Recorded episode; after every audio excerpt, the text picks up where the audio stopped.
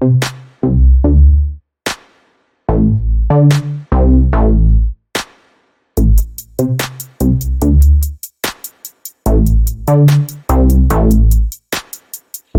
netas financieras. Hola, ¿cómo están? Bienvenidos a este episodio número 15, el último de esta temporada, mas no quiere decir que no vendrá una segunda, y las segundas dicen que son las mejores. ¿Cómo estás, Fernanda? Buenos días. Hola, buenos días, chicas. Pues yo aquí súper feliz y aparte, ¿saben qué? Muy sorprendida por este tema del que vamos a hablar, que es muy polémico.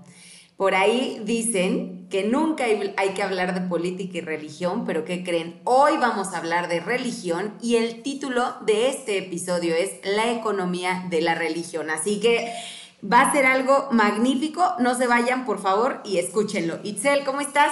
Hola, ¿qué tal chicas? Pues estoy muy bien también, muy emocionada y un poquito nerviosa porque como bien lo dices Fer, siempre te dicen que no hables de estos temas, pero nosotros ya saben cómo somos. Entonces, vamos a hablar de este tema de la economía de la religión. Recuerden que tenemos secciones, las ya famosas secciones La Neta Tip y por supuesto declaraciones de netas. Vamos a tener a un gran invitado también con nosotros que se llama Carlos Ochoa. Carlos Ochoa es forense certificado en contrainteligencia y entrevista. Además, ha estudiado en una de las mejores universidades de Estados Unidos y de Inglaterra. Entonces tenemos una calidad de episodio impresionante. Así que, ¿qué les parece si comenzamos? Las netas financieras.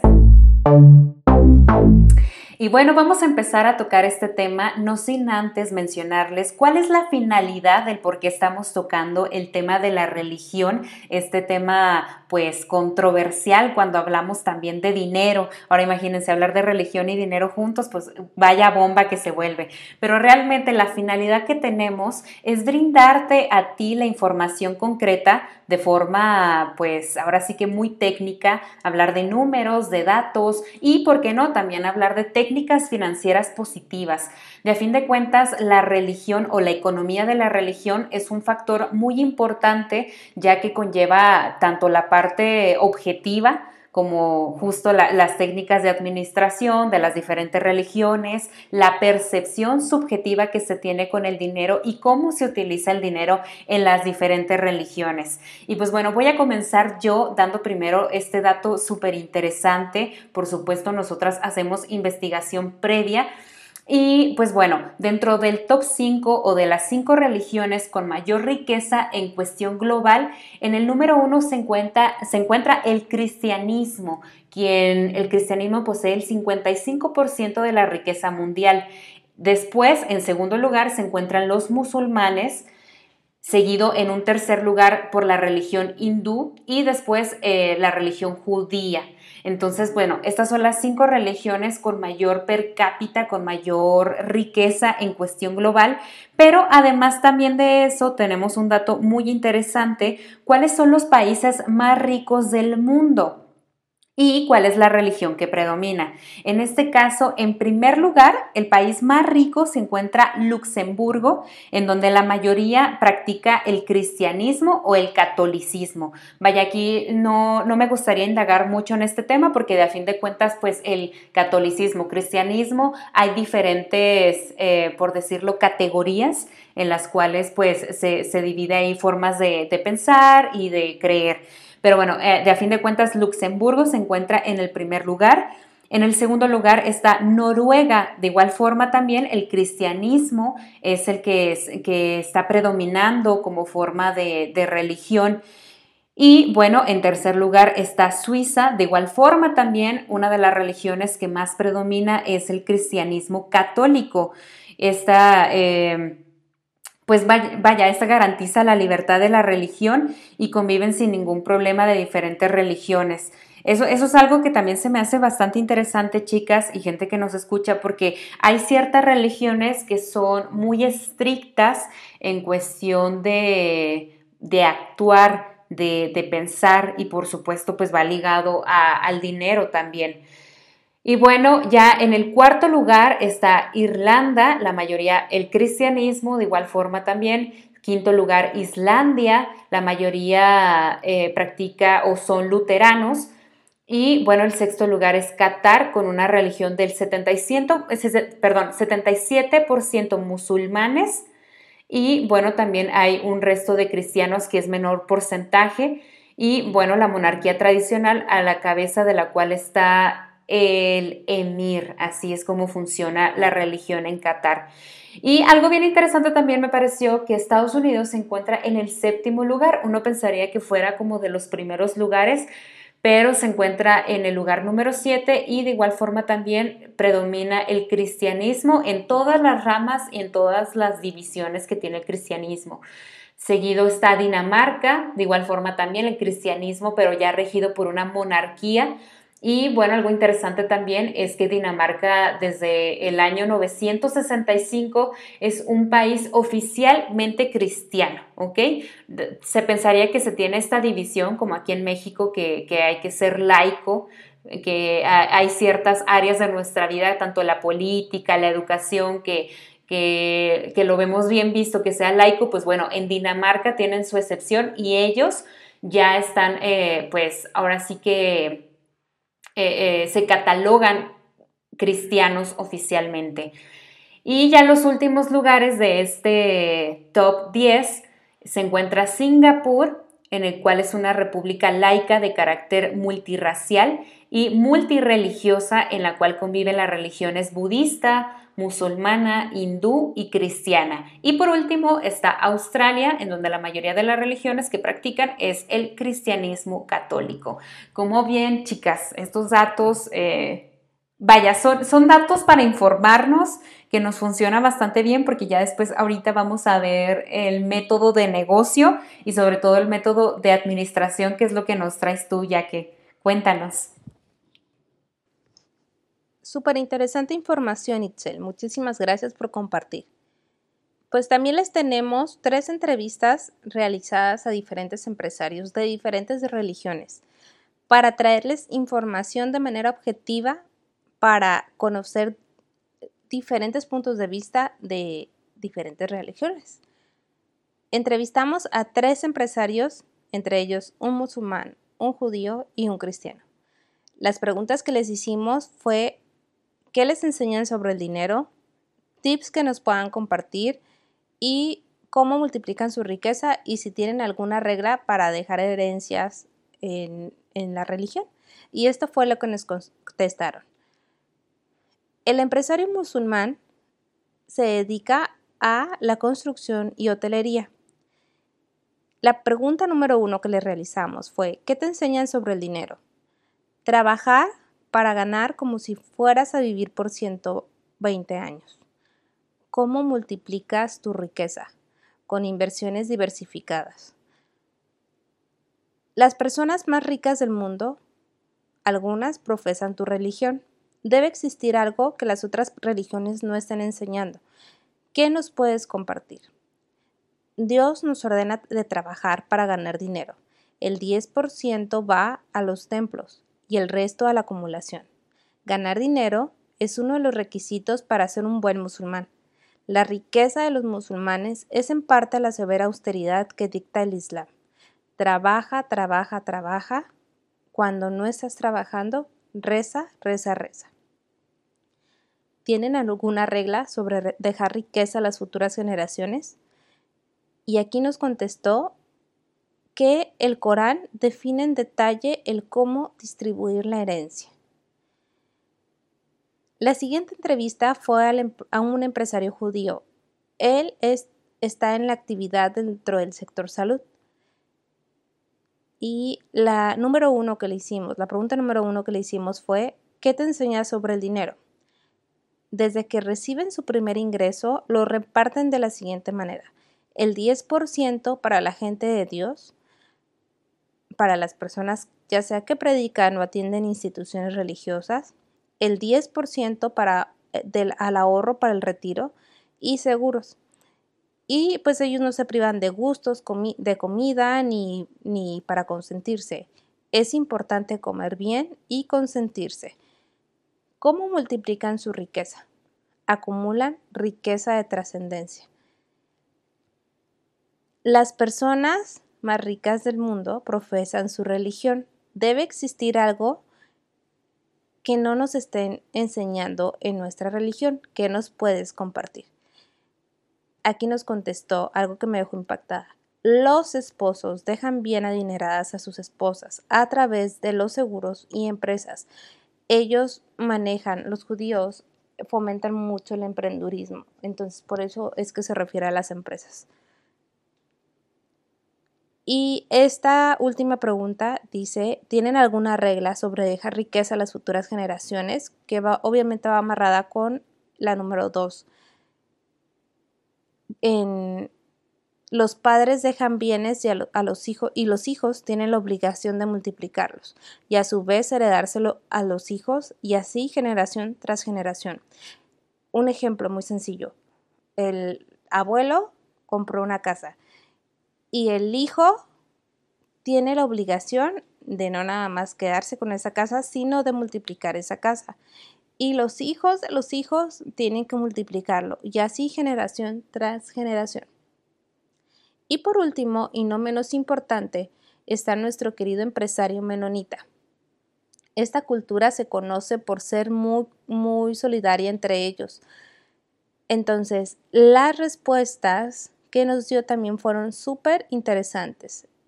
Y el que les enseñan sobre el dinero, a ellos les enseñan, eh, bueno, él me comenta que el dinero es la herramienta que se ocupa, sin el dinero sería muy complicado subsistir. ¿Cómo multiplican su riqueza? Capacitándonos frecuentemente, poner a trabajar el dinero e invertir.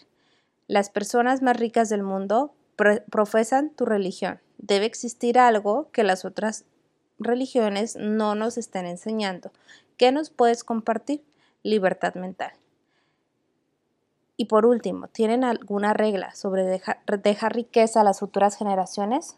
Y aquí nos comenta que es dejar herencias seguras.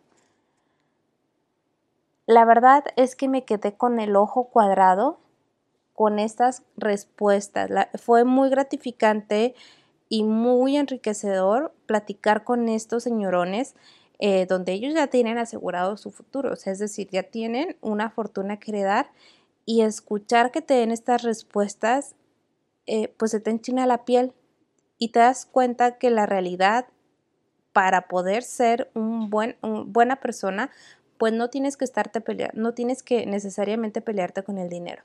Y todo es cuestión de capacitación, de tener mente abierta para aceptar nuevas experiencias y obviamente saber administrar la riqueza, porque la riqueza, como ya lo hemos dicho, empieza desde dentro. ¿Cómo ves, Fernanda, con esta información? ¿Qué les pareció? Me encanta, me encanta y además te das cuenta que, que, que la fe mueve el mundo, ¿no? En lo que creas, la fe, el creer en algo mueve el mundo. Y precisamente yo les voy a contar sobre los empresarios más ricos del mundo y cuáles son sus religiones. A ver, vamos a ver. Vamos a comenzar por el magnate de Amazon. Él se llama Jeff Bezos, seguramente lo ubican. Inició eh, en, redes sociales, siempre está una foto de él eh, iniciando su, negocio en una cochera con una computadora y ahorita es el hombre más rico del mundo. Eh, él tiene una fortuna valuada en 131 mil millones de dólares y pertenece a la religión cristiana.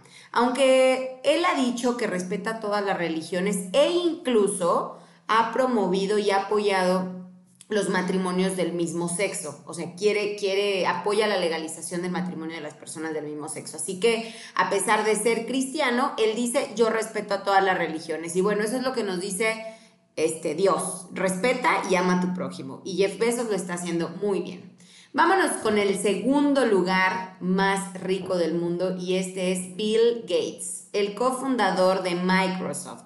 Bill Gates, como seguramente lo ubican, eh, además de ser empresario, también es filántropo. Incluso Bill Gates quiere, bueno, ha estado ya muchísimos años con su fundación buscando una vacuna que solamente una vacuna pueda, pueda protegerte de varios virus, ¿no? Entonces, eh, pues bueno, él está tratando de salvar al mundo en ese sentido. Y a pesar de que Bill Gates se crió en una iglesia protestante, eh, les digo rapidísimo que es una iglesia protestante, es aquella que creen en Dios, pero están en, desacuerdo con ciertas cosas del el catolicismo, pero aún así creen en Dios. No, no quiere decir que, que el que no creas, vaya, el que no estés de acuerdo cómo se manejan ciertas iglesias, no quiere decir que no creas en Dios. Bueno, esto es una iglesia protestante, aunque él, ojo, aunque él nació dentro de una familia protestante, él actualmente se considera agnóstico. Eh, y, vean, esto está raro porque a pesar de que se considera agnóstico, un agnóstico es el que no cree en nada prácticamente, o sea, el que dice, pues yo no creo en Dios y no sé todavía en qué creer, ¿no? Eh, no sé quién, quién eh, por ahí dicen, quién puso primero, quién, quién fue primero, el huevo o la gallina. Todavía no, no, no aterriza bien en quién creer. Pero bueno, a pesar de ello, dice que ha educado, que él considera que ha educado a sus hijos de una forma religiosa. Así que, pues eso estaría padrísimo, imagínense. Es más, chicas, vamos a invitarlo a las netas financieras, como ven, para que nos cuente cómo es esto, ¿no? Es agnóstico, pero ha criado a sus hijos de forma religiosa. Bueno, vámonos rapidísimo con el número 3, Warren Buffett, el líder de servicios financieros eh, pues bueno, él fue creado en una iglesia presbiteriana, igual, creen en Cristo, pero bueno, el cristianismo, como dice Jaque y, y Eitzel, pues tiene muchísimas ramas, pero actualmente se considera igual que eh, Bill Gates, agnóstico. Dicen, yo no sé si hay un Dios o no, tal vez cuando me muera lo averigüe, pero no lo sé. Eso dice Warren Buffett. Eh, en cuarto lugar tenemos a Bernard Arnault, si se pronuncia bien. Eh, él es el hombre más rico, más rico eh, de, de, Francia. Y él es, él es católico, él es católico bajo perfil, eso quiere decir que no hace mucha especulación, o sea, vaya, no, no, no promueve al 100% alguna religión, pero se sabe que es católico. Eh, y bueno, vámonos con el quinto. De hecho, les voy a dar un pilón, van a ver. Pero el quinto y seguramente nos preguntaremos qué religión eh, ¿De qué religión es? Carlos Slim Helú. Bueno, el magnate mexicano, o sea, el hombre más rico de México. Él profesa la religión católica maronita. Y igual, o sea, es que religiones, chicas, hay 100, bueno, hay miles de religiones y miles de variantes, pero básicamente la, la católica maronita es eh, esa iglesia en la que se habla obviamente del tema católico, pero en otro, en, con raíces ciertas, ciertamente judías, ¿no? Entonces, eh, pues bueno, a pesar de esto, independientemente de lo maronita, eh, Carlos Slim se, se pronuncia como católico. Muy bien. Y vamos a decirle este pilón, Amancio Ortega. Amancio Ortega, seguramente el nombre no les suena, pero ya que les diga las tiendas van a reconocerlo. Eh, es dueño, bueno, expresidente del grupo Inditex, o sea, Sara, Bershka, todas estas marcas que podemos ver de, de, ¿cómo se le llama?, de la moda rápida. Eh, bueno, él es católico. Así que, eh, pues bueno, ¿cómo, ven, ¿cómo ven a estos millonarios que algunos son agnósticos, otros sí creen en Dios? Y bueno, lo más importante, y esto ya es una conclusión personal, creas en lo que creas, es trata de hacerle bien a la gente, no juzgues, ayuda al que puedas, independientemente de que creas o no creas en nadie. ¿Estás de acuerdo? Bueno, están de acuerdo. Totalmente. Totalmente. Así hasta sin palabras Oye, y, eh, estaría padre, ya sé, oye, estaría padre que si estamos dando algún dato equivocado sobre estos empresarios nos llamen y nos Por favor, aquí estamos las netas financieras para recibir llamadas. O de, igual forma también a la gente que nos está... Carlos Slim. O de igual forma también la gente que nos está escuchando nos puede mandar sus comentarios y sus pensamientos respecto a este tema tan controversial. Recuerden que nosotras pues lo que estamos haciendo es ponerle la información para que ustedes la escuchen y por supuesto la que, la que ustedes quieran la puedan filtrar y se queden con lo mejor de estos datos. ¿Y qué les parece si hablando de, recomendaciones nos vamos a la siguiente sección, a la primera sección de este episodio, la neta tip? La neta tips en las netas financieras.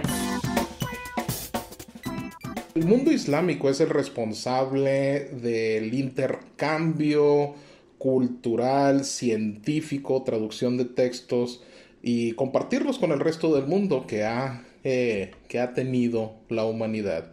El mundo y la comunidad judía han sido los amos y señores de todo tipo de fusiones, innovaciones, emprendedurismo, es decir, el mundo islámico han sido los puentes que ha tenido la humanidad, el mundo, la comunidad judía, han sido quienes han construido a partir de esos puentes todo tipo de edificios. Nosotros podemos elegir ser un puente de conocimiento entre unos y otros, o podemos elegir ser ese emprendedor que aprovecha esa gran cantidad de conocimiento para que sea de utilidad para quienes se encuentran a nuestro alrededor. La Neta Tips en las netas financieras. Y bueno, después de esta recomendación tan interesante de la sección La Neta Tip, continuamos hablando de este tema de la economía de la religión. Y bueno, como ya se los comenté en el primer bloque, la importancia o más bien el el significado que le queremos dar y la finalidad de este episodio es compartirte a ti datos para que también de igual forma los puedas poner en práctica. De hecho, hay diferentes estudios de hace muchos años, como por ejemplo de Max Weber o de Adam Smith. Adam Smith es un filósofo y economista, los cuales se dedicaron a hacer estos estudios para conocer cuáles son estos patrones de comportamiento religioso de individuos, de grupos y de culturas en general que, que realmente pues, nos lleva a consecuencias sociales de comportamientos y de resultados financieros. Pero bueno, ahora Fernanda nos trae una información bastante interesante respecto a cómo hacer negocios con estos países y con estas religiones. ¿Cierto, Fer? Es correcto. Y una vez que entramos al país, pues tenemos que ver qué cultura tiene, qué, religión incluso. Eh, también nosotros que nos, bueno, nosotras que nos dedicamos a las ventas y cuando vamos con un empresario, eh, pues bastante exitoso y difícil que, y que, fue difícil que nos diera la cita, pues tenemos que investigar varias cosas de él. Lo mismo pasa cuando queremos ir a hacer negocios con ciertos países. Em, necesitamos estudiar la cultura y los protocolos, especialmente si ustedes piensan hacer negocios en Dubái y Qatar, digo, en general en los Emiratos Árabes, porque aunque pudiera parecer que son muy cerrados, eh, ¿qué creen que México eh, eh, México está abriéndose mercado en esos lugares, pero es indispensable estudiar los protocolos, porque si no, podemos, bueno, de esta forma los mexicanos, vaya, si no estudian los protocolos, pueden llegar a caer en faltas de respeto y eso, ¡pum!, puertas, o sea, ya nos, nos sacan de ese país, entonces necesitamos estudiar los protocolos para evitar caer en una falta de respeto. Con Dinamarca, como bien lo dijo Itzel, eh, a pesar, bueno, eh, que, es un, un, país que ya, ya se declaró 100% cristiano, Independientemente de eso, los daneses son personas muy abiertas y flexibles. Esto respecto a las distintas maneras de hacer negocios. Eh, así que es, es muy, muy padre tener como socio estratégico a Dinamarca para ingresar en el mercado europeo. Para los daneses es súper importante que todos los negocios sean sinceros, transparentes, cosa que, que de repente no, en México, perdón, perdón por esto, pero hace falta, ¿no? En Dinamarca la gente es eh, imagínense, corrupción no hay, olvídenlo en los gobiernos, y meto aquí esto porque es un, un paréntesis creo que bastante bueno, los gobernantes ganan muchísimo menos que los maestros. Imagínense. Entonces, la corrupción está en cero. Y básicamente esto es, quieran o no, por el hecho de que creen en, un ser superior que les dice, no robes, sé, honesto, sé ético, etc. Bueno, eh, en conclusión, si nosotros queremos ir, por ejemplo, a China, pues también debemos investigar muchísimo los protocolos, la religión, eh, qué es lo que sí permiten y no para poder entrar a, en este caso, a China. Porque imagínense si ustedes van a una reunión de negocios y sueltan o soltamos algún comentario inapropiado, en ese momento, adiós negocio. ¿Están de acuerdo conmigo? Así que tenemos que ser muy cuidadosos cuando queramos ir a otro país a hacer negocios y lo más importante es investigar el tema de la religión, porque como bien sabemos y lo dijimos al principio, hablar de política y religión es extremadamente a veces peligroso. Así que mejor hay que investigarlo bien para que no se nos salga algún comentario de más y tiremos ese negocio que, tanto trabajo nos costó eh, conseguir la cita. Oye, y luego, y luego en eh, México, y luego en México, perdón que me meta, pero luego que no sabemos hacer chistes y ser pesaditos, que para nosotros es muy gracioso, ¿eh? Porque tenemos obviamente pues un sentido del humor un poquito pesado, pero cuando estás hablando de negocios y llegas a ser un imprudente, híjole, pues sí, se puede haber hasta pérdidas millonarias, yo creo. Millonarias por un chiste. Y sí, sí, claro. Estoy de acuerdo contigo. Así que mucho cuidado. Oye, totalmente perdón por interrumpir, totalmente de acuerdo con, eso. O sea, nosotros los mexicanos hacemos, eh, como ya dijo Itzel, ¿no? Eh, también con el tema, por ejemplo, cuando te caes en algún otro país, Canadá, eh, Dinamarca, en, bueno, en cualquier, otro, en cualquier otra parte que no sea Latinoamérica o, México en específico, pues, ¿qué hacemos nosotros, no? Nos reímos, y todos los demás, bueno, en, en, una ocasión les cuento una anécdota. Una de mis amigas se cayó y nosotras botadas de la risa y nos regañaron, o sea, no, no te puedes reír sobre esto, o sea, ¿qué tal que le pasó algo? Y, bueno, o sea, ya nos andaban expulsando del país. Entonces, ojo, súper importante, de verdad, súper importante investigar y todo lo que nos acaban de contar. para los viajes, ¿eh? O sea, ya ni siquiera negocios, si ustedes van a viajar a otra parte del mundo, hay que investigar cuál es la religión predominante y cuáles son los protocolos, cuáles son las, las costumbres para que no nos pase lo que, lo que estuvo a punto de pasarle allá, que están de acuerdo. Así que, pues bueno, este, ya qué hermosa, cuéntanos. Pues yo voy a hablar de los apoyos del gobierno para hacer negocios con países extranjeros. Eh, la verdad es que fue muy sorprendente al, hacer negocios con Estados Unidos, eh, eso lo digo desde la experiencia personal, y al investigar para hacer negocios con otros países, nos o sea, me topé con muchísimos apoyos que da el gobierno que de pronto no se le da tanta difusión. Comparte, comparte. Y pues aquí estamos, ¿no? Para compartirlo. Por ejemplo, el Sí, claro. El Tratado de Libre Comercio que hace eh, un, expresidente que, que no, no, es muy querido, y no voy a decir nombres, eh, lo hizo, ya tiene muchos años, eh, que por ahí andaban con que si se quitaba, si se salía, si México se quedaba, por favor, espero que nunca se, que nunca se, retiren porque esto, eh, el presidente Carlos Salinas de Gortari hizo este tratado de libre comercio con Canadá, Estados Unidos y México, ¿ok?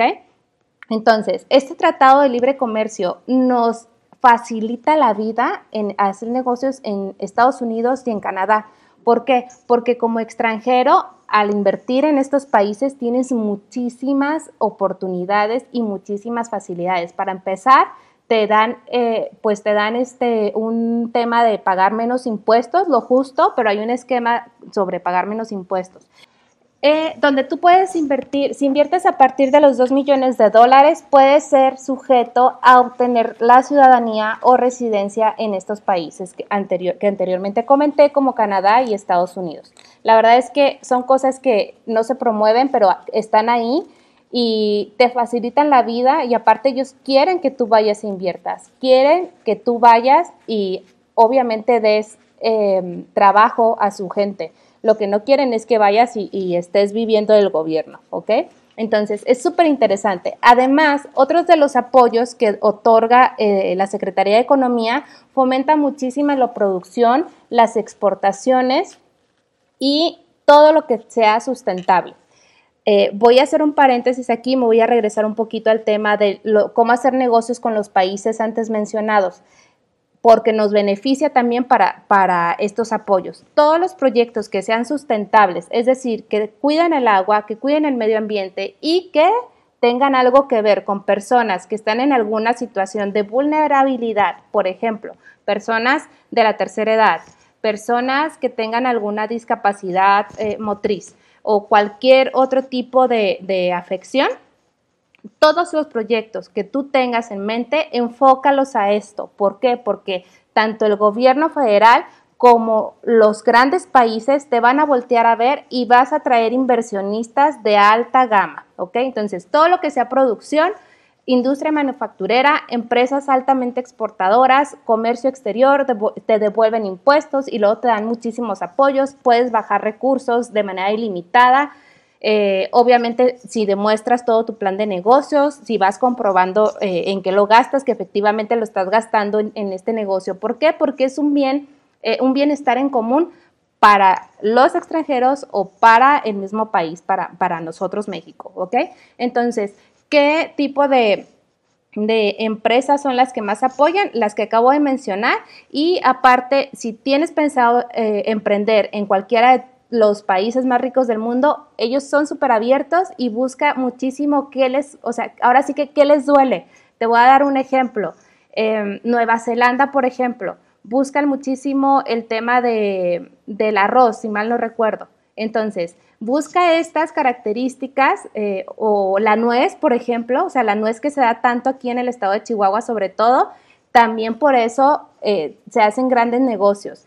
Pistache, eh, busca este tipo de, cosas, de cuestiones que, lo, que los otros países no tengan o busca proyectos de un bienestar común como los que acabo de decir, altamente sustentables que cubran alguna necesidad y que cuiden el planeta para que puedan bajar los recursos a través de la Secretaría de Economía o si vas a ir al extranjero, como ya lo dije, piensa en el, eh, Tratado de Libre Comercio, consúltalo obviamente con un abogado eh, que esté allá. Nosotros aquí les vamos a dejar en el, eh, ya cuando se publique este episodio les dejaremos los datos de uno que, les pueda ayudar con estos trámites.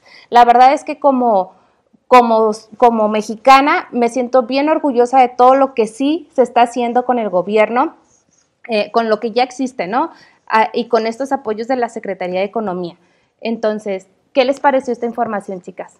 Pues muy padre, interesante conocerlo porque a veces pensaríamos que no tenemos absolutamente nada, pero bueno, realmente lo que no tenemos es la pues las ganas de buscar información, pero muchas gracias por compartirlo con nosotros, ya que, y bueno, si tú nos estás escuchando, también compárteselo a las personas que tú crees que les vaya a ser de practicidad conocer esta información.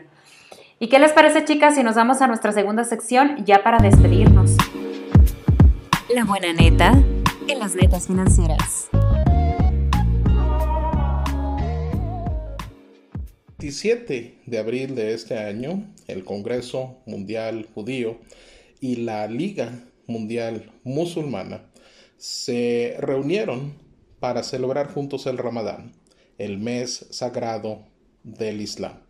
Y lo hicieron para dar un ejemplo de que se puede llegar a la paz y de que estas religiones, quienes en el pasado fueron la fuente de un acervo enorme de productividad y avance para la humanidad, pueden nuevamente tener ese respeto, esa colaboración los unos por los otros, terminar con el conflicto y dar ese ejemplo que las diferencias, más que separarnos, deben ser utilizadas para complementarnos los unos a los otros, que somos mejores siendo unidos que estando separados y teniendo conflictos entre unos y otros.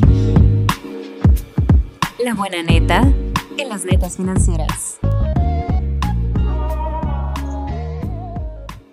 Y pues bueno, nos vamos a despedir este capítulo 15. La verdad es que estoy encantada, me despido con este mantra. No es la religión, es tu falta de disciplina. Fer, ¿qué nos tienes que decir? Perfecto, ya que pues yo les voy a compartir esta. La fe hace que todo sea posible. El amor hace que todo sea fácil. Esa es mi mantra de hoy. Itzel, ¿cuál es el tuyo? Excelente, chicas. Pues bueno, yo me despido con mi mantra. La verdad protege a quien la practica. ¿Ok? La verdad es que ha sido un placer, chicas, compartir con ustedes eh, estos 15 episodios. La verdad estoy muy contenta desde que iniciamos hasta ahora terminando pues esta primer temporada. Efectivamente, como dijo Jackie al inicio, no va a ser la última temporada, ya estamos planeando la segunda temporada con muchos temas interesantes.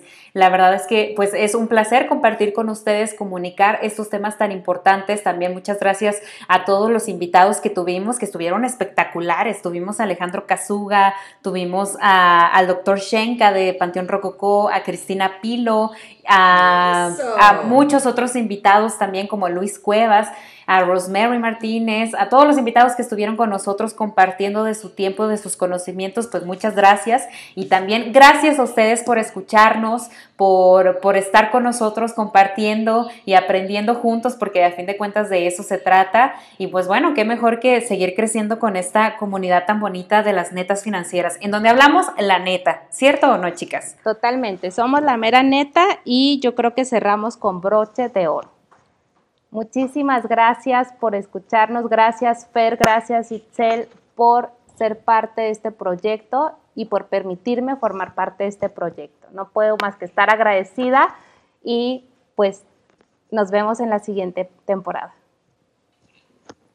Los vamos a extrañar y nos vemos muy pronto. Amigas, que Dios las bendiga, que así que las abrace mucho. Gracias por estos, por estos capítulos en donde hemos compartido, hemos llorado, hemos reído y hemos sido felices y nos hemos conocido más. Las quiero mucho y nos vemos pronto.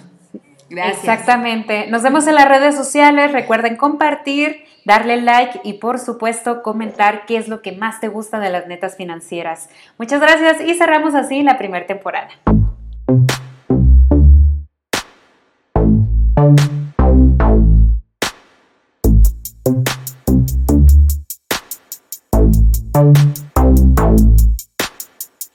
Las netas financieras.